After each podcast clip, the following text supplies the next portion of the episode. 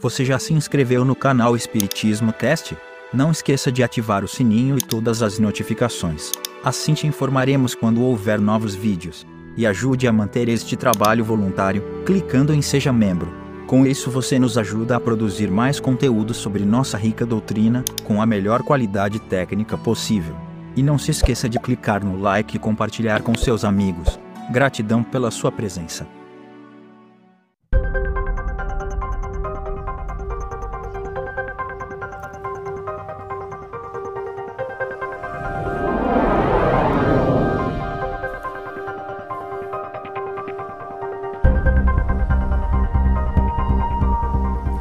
Olá, minha amiga, meu amigo, como é que vocês estão? Sejam bem-vindos a mais um episódio onde estudamos o livro Perispírito do nosso querido professor Zalmiro Zimmermann e que traz aí considerações sobre o perispírito reunidos, reunidas é, de toda a doutrina espírita e dos autores espirituais também. Nós estamos falando sobre perispírito e doença. Uh, nós, no episódio ante-anterior, penúltimo episódio, a gente falou sobre especificamente isso. No anterior, falamos sobre as doenças provocadas e vindas das vidas passadas. Hoje nós vamos estudar o tema invigilância mental, que também é um grande fator de causa de doenças, né? Então vamos lá. A invigilância no pensar atual, a produzir efeitos imediatos e futuros, constitui tema dos mais importantes. A ausência do autodomínio que leva ao descontrole emocional, trato antifraterno com semelhantes, os pensamentos de agressão ou vingança, a refletirem os sentimentos de orgulho, egoísmo e ambição, refletem-se, de imediato, no perispírito e na aura, produzindo as conhecidas formas pensamentos, que, embora transitória guarnição carnal, mostram bem a condição de quem os emite. Ah, a gente já começa a entender o que é vigilância, invigilância mental, né? Sentimentos de orgulho, egoísmo, e ambição. Allan Kardec, com a argúcia que lhe era característica, uh, estudou bem o fenômeno, isso está na Gênese. Criando o pensamento imagens fluídicas, ele se reflete no invólucro perispiritual como num espelho. Aí toma forma e é, de certo modo, fotografado. Se um homem, por exemplo, tem ideia de matar um outro, mesmo que o seu corpo material permaneça impassível, o seu corpo fluídico é posto em ação pelo pensamento, do qual reproduz todas as nuances. Executa fluidicamente o gesto, o ato que deseja realizar. O pensamento cria a imagem da vítima e a cena inteira se desenha, como num quadro, tal como está em seu espírito. É deste modo que os mais secretos movimentos da alma repercutem no indivíduo fluídico, que uma alma pode ler em outra alma como num livro, e enxergar o que não é perceptível aos olhos do corpo. Olha que, que narrativa muito legal né, que o Kardec faz sobre isso. É, quando você, por exemplo, tem a ideia de um assassinato, mesmo que você não faça nada, absolutamente nada, mas você imagina os pormenores deste, deste assassinato, que você queira matar uma pessoa, isso já vai fazer muito mal para o seu corpo físico e no mundo espiritual, isso fica claro para todo mundo. Todos os espíritos vão te olhar e enxergar isso, porque no mundo espiritual a gente não tem jeito de esconder as nossas intenções, né? Então, se trata de vigilância mental. Você desejar o mal para o outro, mesmo que você não faça nada, já é um fator de risco para você desequilibrar o seu corpo fluídico, o seu corpo perispiritual e nisso gerar doença. Então, claro que o mal sempre vai ter repercussão, mesmo que você fisicamente não tenha nenhuma atitude. As ideias pensadas projetam-se, pois, na hora, possibilitando, inclusive, a identificação espiritual da mente emissora. Formas pensamentos aqui são perfeitamente suscetíveis de serem fotografadas, se presentes as necessárias condições. Kardec chegou a cunhar a denominação fotografia do pensamento, cujo processo, aliás, foi investigado por diversos pesquisadores, entre eles Baraduc, retrocitado.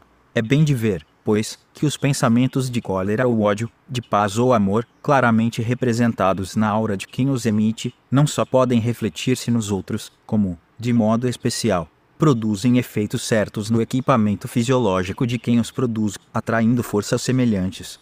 Então, a gente aprende aqui que não basta não desejar o mal, não fazer o mal, mas também não desejar o mal. Porque quem vai sair perdendo somos nós. Antes de qualquer um, somos nós. Essas formas pensamentos, 10 quando refletindo estados mentais em descontrole, podem nutrir, a partir do centro coronário, as mais sérias disfunções do corpo espiritual. Pelos torturados desequilíbrios que produzem, chegam a ser classificados por André Luiz como larvas mentais de extremo poder corrosivo e alucinatório, não obstante a fugaz duração com que se articulam. Está em evolução em dois mundos larvas mentais de extremo poder corrosivo e alucinatório, não obstante a fugaz duração, ou seja, mesmo que você pense rapidamente, isso vai fazer mal. Vai fazer mal. Por isso que a gente entende que Jesus dizia assim, ó, vigiai e orai, porque hoje em dia tem muita gente que mais ora e não vigia passa dias, noites, semanas na igreja de joelhos, orando, orando, orando, mas não vigia. E o que se passa na cabeça dessa pessoa? Está desejando mal para o outro, está articulando alguma coisa. E aí fica repetindo orações, achando que é íntima de Deus. Não, não, não tem nada a ver. Vigia, antes de mais nada. Vigia os pensamentos Será que a gente não tem desejado mal para ninguém? Será que a gente não tem intimamente, coisa que você não revela para ninguém? Pensa aí. Hoje, será que eu não desejei o mal de ninguém? Por mais rápido que seja esse pensamento, é uma, é uma dificuldade né, que a gente tem. Nós não estamos aqui prontos. Né? Nós estamos num planeta de provas e expiações. Somos todos aprendizes do amor de Jesus. E é por isso que eu fico muito feliz que você esteja aqui comigo estudando este livro, procurando saber um pouquinho mais de como a gente pode se comportar para alcançar mais rapidamente né, o atalho que Jesus nos apresentou. Obrigado pela sua presença, queridos. No próximo ah, não, tem mais um, um, pedacinho. Olha eu correndo, eu comendo a coisa aqui. E seu significado patogênico cresce em importância quando se compreende que as projeções das mentes em desequilíbrio, como antes apontado, atrai, por sintonia e afinidade, a companhia de afins espirituais igualmente enfermiços, amplificando sobremaneira os efeitos patológicos. Ou seja, se você pensa no mal, além de fazer mal, se desequilibra o seu corpo físico, o seu corpo mental, o seu corpo espiritual, você atrai as companhias que pensam igual.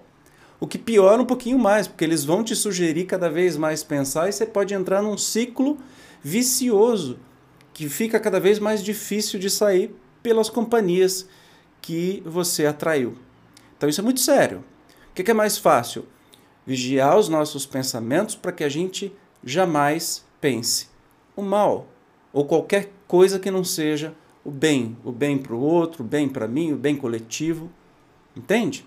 Isso não significa não criticar ou não saber fazer as críticas ou não lutar por justiça social, por um mundo melhor. Muito pelo contrário. Essas são as ações concretas para a gente melhorar o nosso mundo a nossa coletividade.